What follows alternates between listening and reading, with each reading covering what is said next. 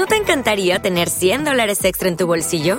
Haz que un experto bilingüe de TurboTax declare tus impuestos para el 31 de marzo y obtén 100 dólares de vuelta al instante.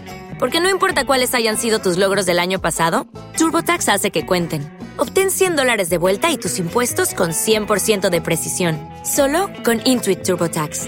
Debes declarar para el 31 de marzo. Crédito solo aplicable al costo de la presentación federal con TurboTax Full Service. Oferta sujeta a cambios o cancelación en cualquier momento.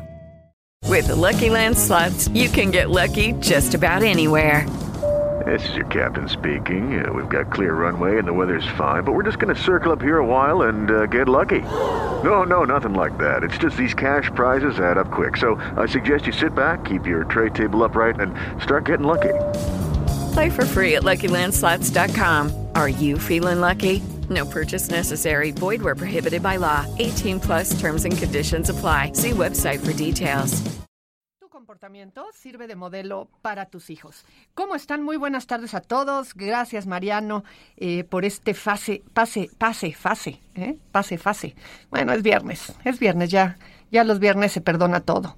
Así es que gracias por este pase de estafeta, este pase de micrófonos y pues a continuar, a continuar con la programación aquí de Joya, Joya 937. Yo soy Chayo Busquets, esto es Chayo contigo y bueno, una gran bienvenida a todos en este final ya, final ya de la segunda semana de agosto. El tiempo sigue pasando y yo no me canso de la misma cantaleta.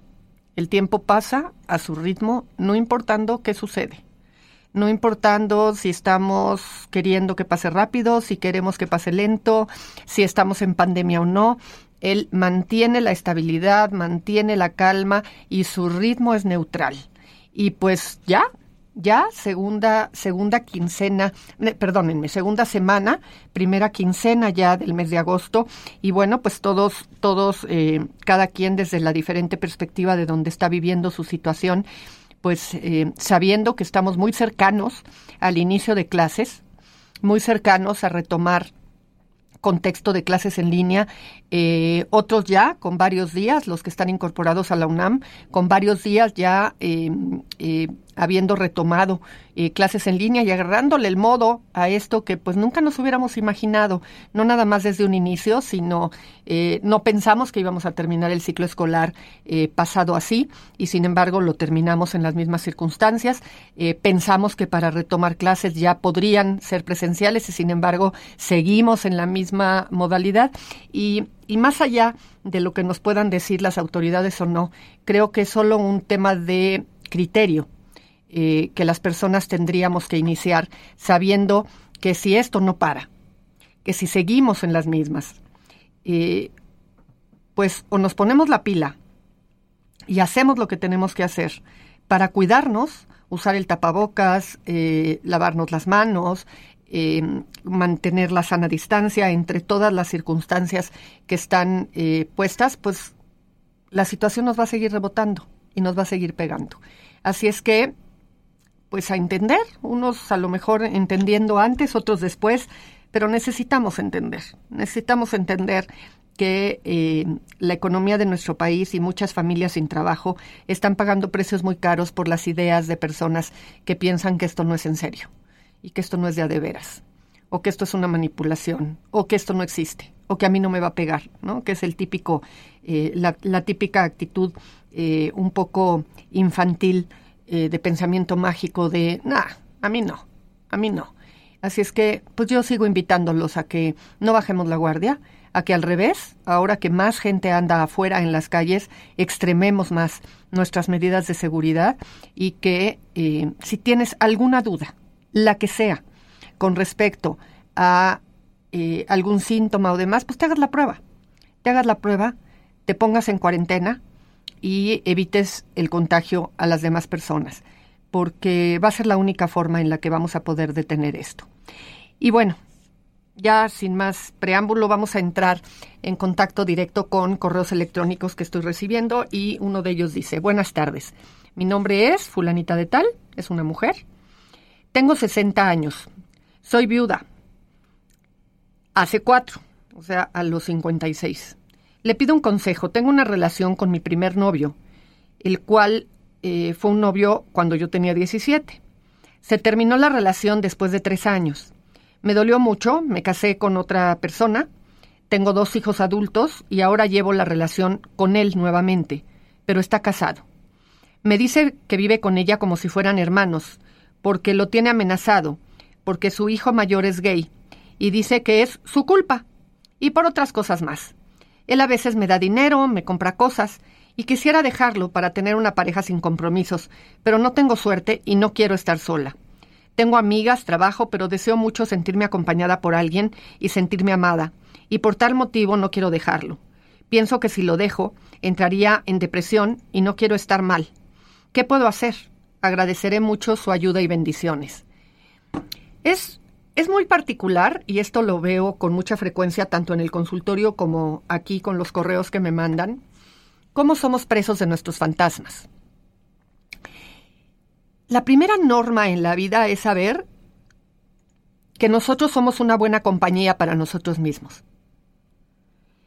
Que tenemos que aprender, y eso se aprende, no importa la edad, se aprende a tener una buena relación con nosotros mismos y a saber que estando solos también podemos hacer cosas que se pueden volver gratas, que se pueden volver agradables, que se pueden volver satisfactorias.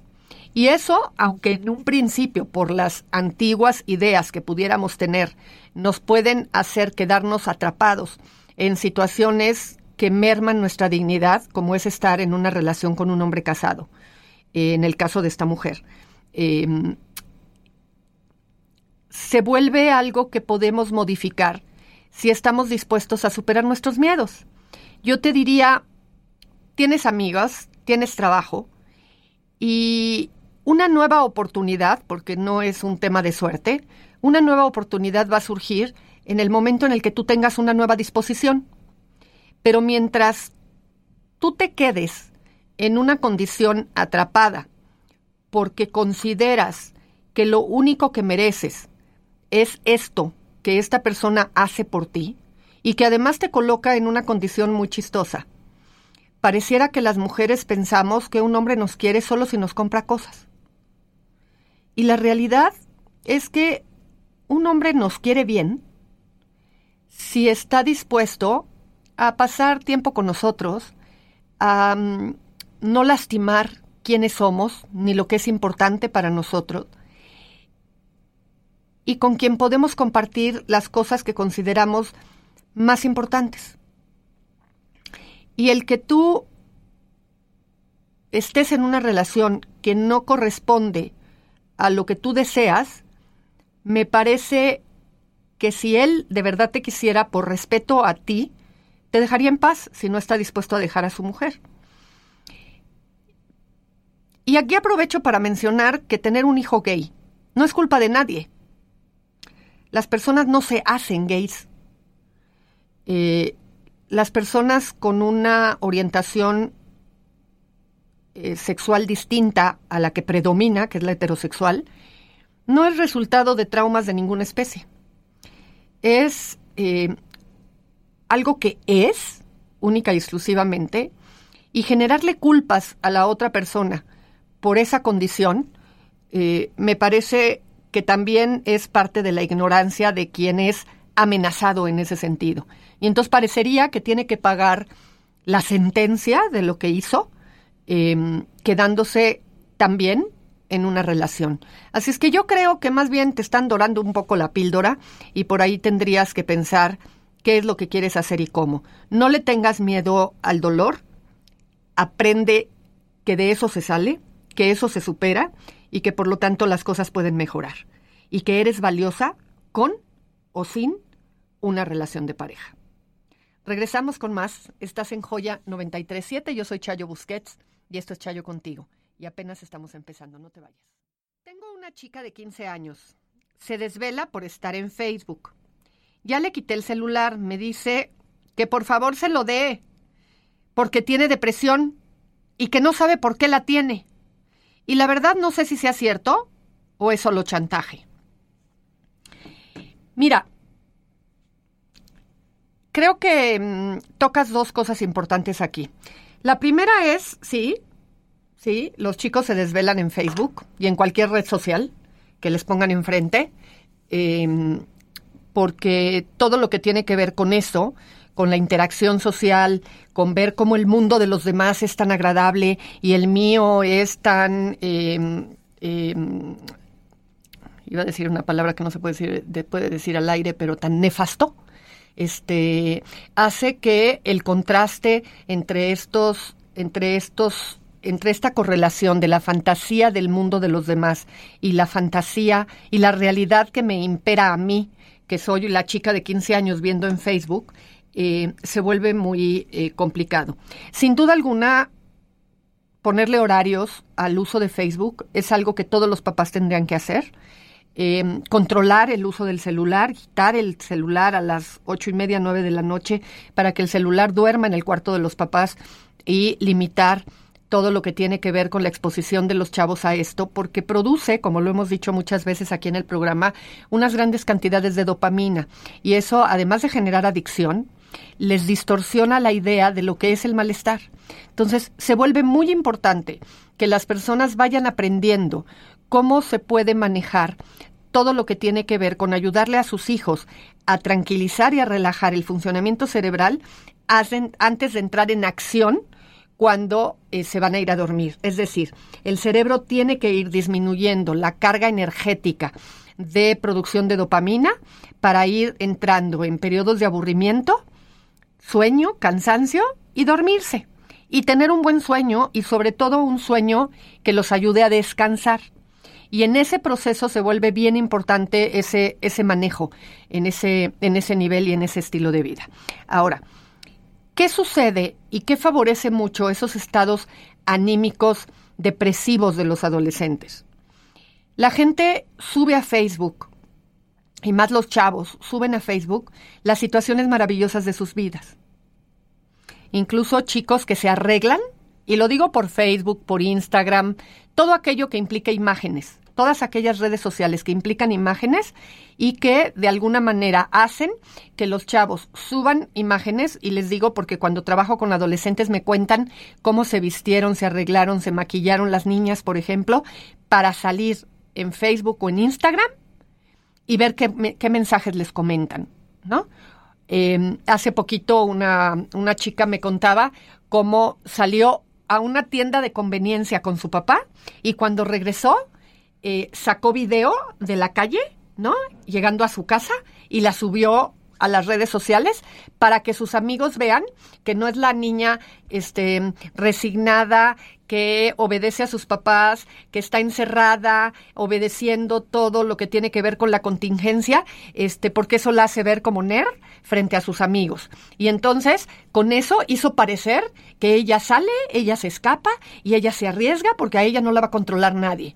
Por supuesto, la historia que puso en Instagram no tenía nada que ver con eso, ¿no? Eh, la, eh, tuvo, puso una historia que la hacía ver muy em, nice frente a sus amigos, cuando en realidad salió con su papá eh, a comprar algo a esa tienda el papá no la dejó ni siquiera bajarse del coche para evitar contagios y se volvió a subir y dijo, ok, ándale, oréate un ratito, ¿no? Pero la historia estaba completamente distorsionada en todo lo que tenía que ver con estas redes sociales. Entonces, ¿qué sucede? Los chicos se creen todo lo que aparece en estas redes y por supuesto, como están viviendo la realidad de la vida en la que están, dicen, pues es que mi vida no es como la que estoy viendo en las redes sociales. Ahora, Mencionas una palabra mágica aquí que es bien importante de considerar cuando tenemos adolescentes. ¿Será cierto que está deprimida o es chantaje? Ok. Cuando un chico está deprimido, uno de los elementos más importantes que tenemos que em, notar es que aquello que aunque a nosotros nos pareciera una pérdida de tiempo, para nuestro hijo era súper agradable de hacer, por ejemplo, estar en Facebook, desvelarse viendo videos, eh, bajando música, todas esas cosas que nosotros decimos, ay, por favor, ya ponte a hacer algo de utilidad, que antes disfrutaba, las dejan de disfrutar. Ahí tenemos una señal importante de depresión. Si eso no está pasando, si mientras tú no te metas con su teléfono celular, mientras tú no te metas con lo que él o ella hace, tu hijo parece estar feliz y contento y no se queja de su depresión, eh, entonces la depresión no está. Ahora, a mí no me gusta usar la palabra chantaje cuando se trata de adolescentes y les voy a explicar bien por qué regresando del corte. No se vayan. Dándole seguimiento al mensaje del que hablábamos anteriormente. Hay, un término que los papás, tanto niños como adolescentes, mencionan con cierta frecuencia y es mi hijo me chantajea. O, a lo mejor, como pregunta, ¿me estará chantajeando? ¿No? Bueno, el chantaje es un comportamiento, al igual que la manipulación, que lo que busca es tener poder sobre la otra persona. Y los niños y los adolescentes no quieren tener poder sobre la otra persona. Los niños y los adolescentes lo que quieren es salirse con la suya. Es decir, lo que quieren es el placer de ser complacidos. Yo te digo que si no me das permiso de ir a la fiesta, entonces voy a reprobar en la escuela porque sé que las calificaciones te importan. Sí es una línea de chantaje, pero en realidad lo que ese chico quiere no es tener control sobre ti, no disfruta tener el control ni el poder sobre ti. Lo que el chico quiere es ir a la fiesta está muy focalizado en dónde lo está poniendo. El niño que te pide el dulce y si no hace un berrinche, no te está chantajeando ni manipulando, lo que quiere es el dulce. El chantaje y la manipulación es un proceso que requiere de ambas personas, es decir, de ambos, em, del lado uno y del lado dos. No es algo que puede hacer una sola parte. Una persona puede intentar hacerlo, y si la otra parte no hace lo que le toca, ese círculo nunca se cierra y por lo tanto no tenemos ni chantaje ni manipulación. Hay papás que me preguntan, es que ¿cómo le hago para que mi hijo deje de chantajearme o deje de manipularme? No cierres el círculo. No hagas la parte que te corresponde a ti para que esa situación se convierta en algo eh, que se complementa. Y entonces le quitas el poder. Ahora, es cierto que a base de práctica, a lo largo de la vida, estos chicos pueden ir aprendiendo ganancias secundarias de esos mecanismos y pueden ya eh, establecerlo como estrategias de interacción en todas las relaciones. Es decir, un chico de 16 años o 17 o 19, no importa la edad, que cuando la novia lo quiere terminar le dice es que yo sin ti me mato, ¿no? Y me muero si tú me dejas, bueno, sí está haciendo un intento manipulatorio, porque es una relación entre iguales. ¿Ok? La chica no tiene ni el criterio ni las habilidades para poder manejar una circunstancia de esta naturaleza. Pero cuando esto se da entre unos papás y unos hijos, en donde uno es adulto, está en otra etapa de vida, está en otra etapa del desarrollo y por lo tanto puede generar estrategias de autoridad que le permitan manejar de una mejor forma esta circunstancia, ahí la manipulación solo se da si estos papás acceden a la situación. ¿Qué tendría que suceder? En el correo que leíamos anteriormente, esta mamá me decía, eh, mi hija dice que tiene depresión y no sé si sea cierto o me está chantajeando. Bueno, de entrada, lo que tendríamos que hacer en ese momento es, de todas maneras, le quitamos la red social y le decimos que vamos a hablar de ese tema y vamos a buscar la ayuda necesaria. ¿Ustedes se acuerdan cuando los niños muy pequeñitos empiezan con, es que no quiero ir a la escuela porque me duele la panza y le decimos, ok, vamos al doctor y pues vemos si te ponen una inyección para que se te quite el dolor? No, ya se me quitó, ¿no? Ok, bueno. Así de burdo, como puede ser eso, de pronto, para tener una depresión o para que haya una duda al respecto de esto, tendríamos que buscarnos, eh, acercarnos y buscar a una persona profesionista a la cual le digamos, ok, a ver, los síntomas son estos, el ambiente familiar es este, lo que está pasando en el contexto es esto, y se hace todo un análisis y toda una evaluación para saber si de verdad vamos a eh, poder generar un esquema de funcionamiento apropiado para poder hacer un diagnóstico. Porque no nada más es, ¿tendrá depresión o me estará chantajeando? será un intento de chantaje en todo caso. Se vuelve chantaje si tú le dejas el teléfono o le dejas las redes para que siga conectada en la noche. Ahí concretas el chantaje, pero eso no descarta la depresión. Puede haber depresión y un intento de chantaje, de todas maneras. Las dos cosas pueden convivir. Entonces, hay que hablar en otro momento y decir, ok, ¿por qué crees que estás deprimida? Platícame qué es lo que pasa. Vamos a buscar alternativas, vamos a buscar ayuda y vamos a tratar de encontrarle una solución a esto. De todas maneras, no puedes seguir en Facebook a partir de determinada hora del día. Ahora, quiero aprovechar, ya que estamos en esto, para recomendarles que se metan a la página de Joya 937.mx y en el buscador, que es donde está la lupa chiquita hasta arriba de la página, pongan el nombre de Erika Nadal. Eh, cuando la tuvimos a ella de invitada en varios programas que salen ahí, ella es especialista en adolescentes. Y en uno de los programas ella nos habló mucho acerca del impacto de las redes sociales, especialmente en las mujeres, en relación a ¿cómo podemos enseñarles a cuestionarse si todo lo que aparece en las redes sociales es correcto? ¿Y de qué manera se vende un mundo falso a través de las redes sociales que puede ayudar en una época de tanta fragilidad y vulnerabilidad emocional a poner a nuestros hijos en un estado, em, si no depresivo como tal, si en una situación complicada emocionalmente. Así es que denle una revisada a esos podcasts y van a ver que van a encontrar cosas muy interesantes para poder sacar a sus hijos o poder tener conversaciones mucho más apropiadas con ellos en estos momentos. Regresamos con más. Soy Chayo Busquets. Esto es Chayo contigo y por supuesto es Joya 937. Hola Rosario. Necesito un consejo ya que tengo una hermana menor que yo. Ella tiene una nena de 10 meses y su esposo se droga. No coopera con los gastos, no compra pañales ni nada, solo se la pasa acostado todo el día. También maltrata a mi hermana, la jalonea. Ella incluso se ha ido unos días cuando discuten, pero a los pocos días ella regresa con él. Mi mamá le dijo que ya lo deje. Ella cuenta con nuestro apoyo, pero sin embargo ella no quiere dejarlo, dice que no lo puede dejar. Pensamos que ella también se droga y que por eso no lo deja, pero ella dice que no.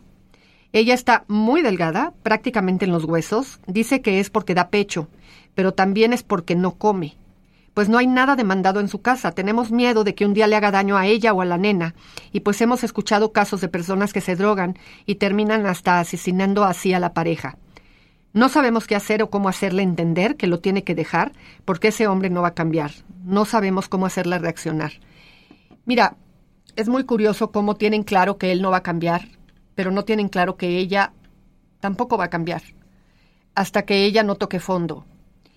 Y Quizás la parte que importaría aquí es rescatar a la niña.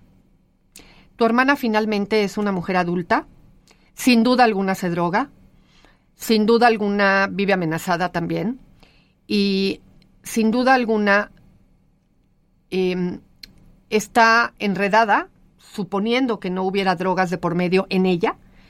Eh, también seguramente lo que está sucediendo en su contexto es que está metida en toda la adrenalina que generan las relaciones conflictivas. Porque las relaciones conflictivas, si no necesitamos llegar al uso, al abuso de las drogas o del alcohol, a veces relaciones en donde ni siquiera hay uso de drogas y alcohol, las, las relaciones eh, conflictivas se vuelven adictivas. Porque así como es de intenso el conflicto, es de intensa la reconciliación y a las personas les cuesta trabajo romper esos, esas ligas.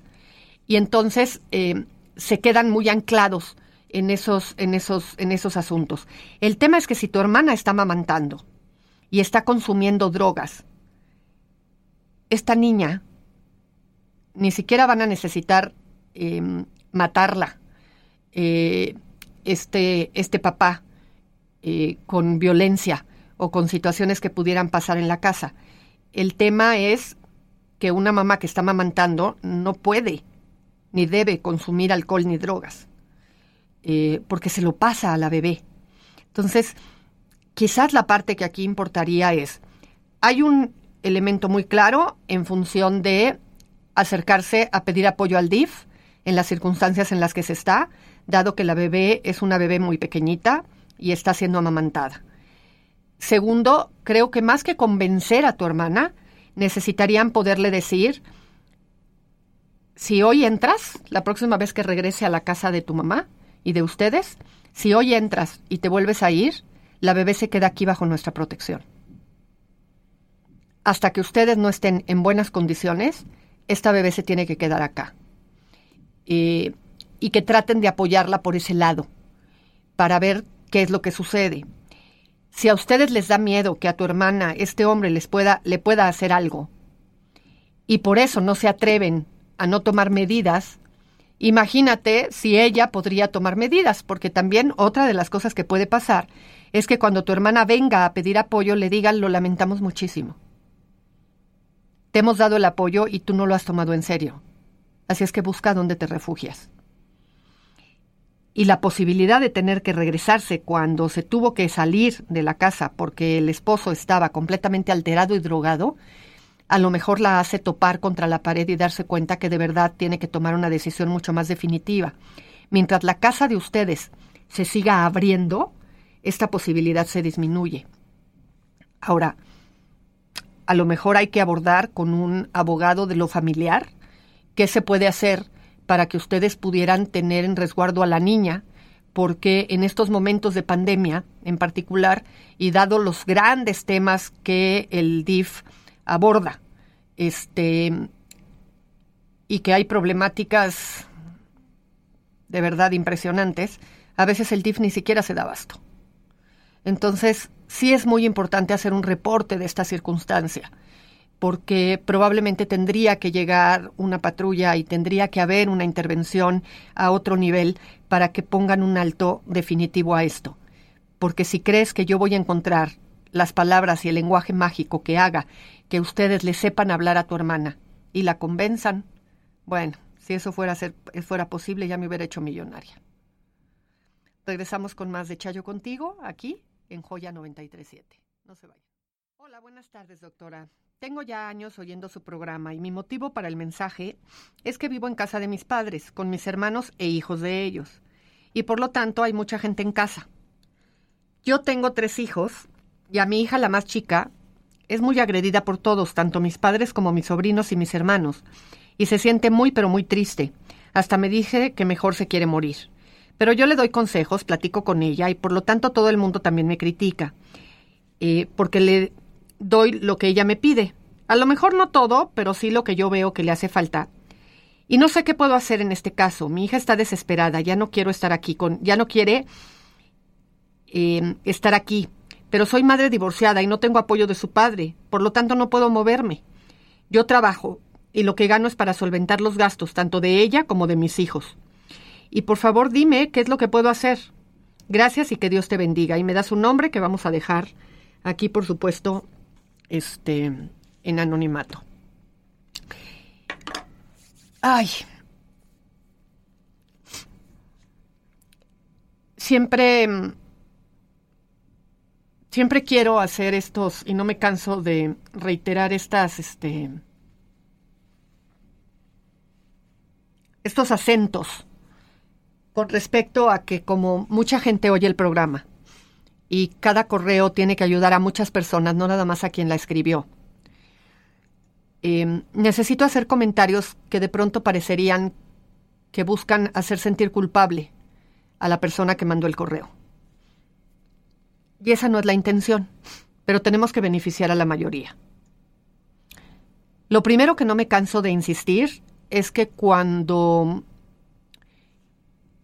ser madre soltera es ser alguien que en el momento en el que se convirtió en madre, el papá desapareció de la vida.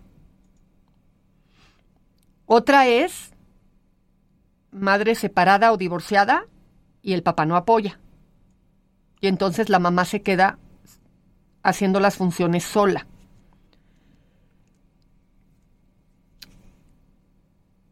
Cuando las mamás, las mujeres,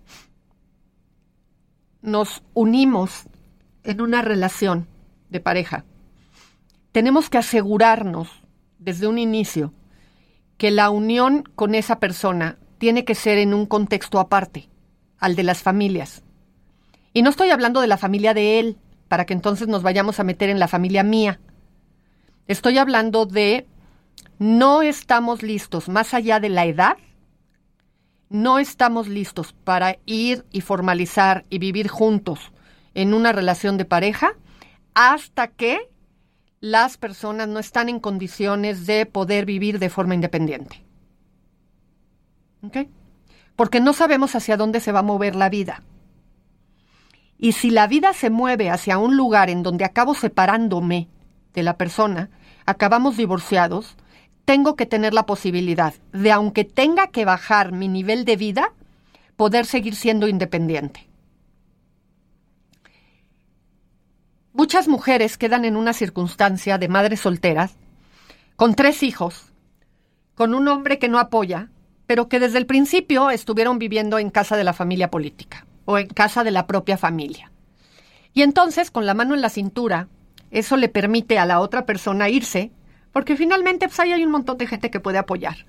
O incluso se va enojado o enojada de ese ambiente porque siente que no tuvo su lugar, que no fue respetado o que la pareja estaba más apegada a su propia familia de la que nunca se separó para hacer la relación de pareja. Pero que de momento, dada la emoción de vivir juntos y de tú y yo nos amamos hasta la muerte, pues se vuelve muy atractivo que tengamos un espacio físico donde podamos tener vida marital. Pero eso dura un tiempo y después la realidad se impone.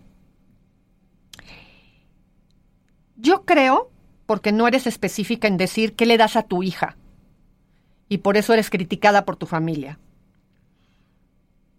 No sé si lo que le das, y esa es una pregunta que tú te tienes que hacer, porque como no me dices específicamente qué le das, pero sí vives a tu hija muy maltratada por los demás, si lo que le das es porque lo necesita en verdad, porque tocaría que se lo dieras, o porque sientes que con eso le tienes que compensar que ella no se siente bien, no se siente a gusto ni contenta viviendo ahí. ¿Habría alguna posibilidad real de que te pudieras mover a un pequeño cuarto en donde vivas con tus hijos, en donde disminuyendo tu estilo de vida pudieras hacerte cargo y guardar un ambiente más privado de funcionamiento y educación con tus hijos? Porque lo que estás viviendo es lo que sucede en todas las familias en donde nos quedamos viviendo en casa de la familia más extendida todo el mundo se siente con derecho a opinar. Y este mensaje también va para todos aquellos que viven en familias así. No opines ni metan su cuchara sobre lo que están haciendo sus diferentes hermanos en la educación de sus propios hijos. Opinen y hagan lo que ustedes consideren en la propia educación de ustedes, pero no se pongan a decirle a los demás lo que tienen que hacer. Porque eso por lo menos aminora un poquito la forma de funcionamiento. Así es que no, no sé con precisión si lo que le estás dando a tu hija es correcto o no y tu familia tiene razón o no. Lo que es cierto es que si la estás sobreprotegiendo para compensarla por lo que está pasando con los demás, lejos de darle herramientas para que se aprenda a defender, la estás haciendo más chiquita. Regresamos con más de Chayo contigo, aquí en Joya 937. Antes de terminar el programa de este viernes, quiero mm, aprovechar para dedicar estos momentitos, estos minutitos que nos quedan de Chayo contigo. Porque la próxima semana será ya la última semana de vacaciones para empezar el día 24 con todo lo que tiene que ver con la educación en línea o a través de la televisión o el radio, em, dada la pandemia en la que estamos sumergidos. Y es bien importante que empecemos a hablar con nuestros hijos al respecto de esto y empecemos a aprovechar la próxima semana para poder regular horarios, para poder empezar a esquematizar eh, de alguna manera ciertos em, hábitos que ayuden a que no pasemos la de Caín del domingo 23 al lunes 24. Hablen con ellos, Normalmente la gran trampa en la que se suele caer con nuestros hijos es ya, ya el lunes vamos a entrar a clases y entonces el viernes de la semana que entra, ¿no? Van a empezar con, ya, disfrutemos al máximo este fin de semana porque ya el lunes vamos a entrar a clases y te prometo que me levanto temprano y te prometo que te obedezco y te prometo que, pero ya como es el último jalón, a sacarle el mayor provecho a la vacación y entonces dormirse tarde, jugar a lo que se quiera, usar el teléfono y las video, los videojuegos a todo lo que da y demás. Y el lunes 24 se van a estar matando con sus hijos. Adelántenlo, hablen con ellos y díganle que este fin de semana es el último fin de semana para explotar todo. Porque a partir del lunes, de este próximo lunes 17, vamos a empezar a tener que generar ciertas situaciones que nos vayan preparando para la cuestión escolarizada. Es decir, sentarse un ratito y ustedes ya saben cada hijo que tiene. El que no lee bien, pues a leer 20 minutos todos los días. El que tiene problemas de lectura de comprensión, pues le leo, le hago algunas preguntas y que me conteste. El que tiene rollos con matemáticas, pues algunas operaciones y que las resuelva el que tiene algún tema porque tuvo alguna materia reprobada el año pasado y fue su coco, bueno, pues hacer algunos ejercicios, em, empezar a adelantar media hora todos los días el momento de irse a la cama, empezar a disminuir los tiempos de jugar con los videojuegos, de tal manera que la semana que entra se vuelva una semana de entrenamiento para que a partir de el lunes 24 eh, los chicos no tengan que pasar de un, desfase y desorganización completa a una organización que primero los papás ni están capacitados para dar, los maestros son los que lo podrían hacer si los tuvieran presenciales, pero no los van a tener presenciales. Entonces, necesitan ir generando un esquema de funcionamiento claro y básico para poder entrar en función y hacerlo lo menos difícil posible. Así es que con este último tip, los dejo este programa para que piensen en este fin de semana como el último fin de semana de las vacaciones y la próxima semana como el propedéutico, como tienen muchas preparatorias, universidades y demás, para ir preparando a los chicos a los hábitos cotidianos que va a implicar el regreso a clases. Y bueno, con esto damos por terminado Chayo contigo hoy. Yo soy Chayo Busquets. Se queda con ustedes nuestra querida Fer Quintana, a quien le dejo un abrazo y un beso muy, muy cariñoso. Nosotros nos volvemos a escuchar el lunes en punto de la una de la tarde aquí en Chayo contigo. Abre tu corazón, dona tus órganos. Recuerda que tú también podrías necesitarlos. Lucky Land Casino asking people what's the weirdest place you've gotten lucky? Lucky? In line at the deli, I guess? Aha, in my dentist's office.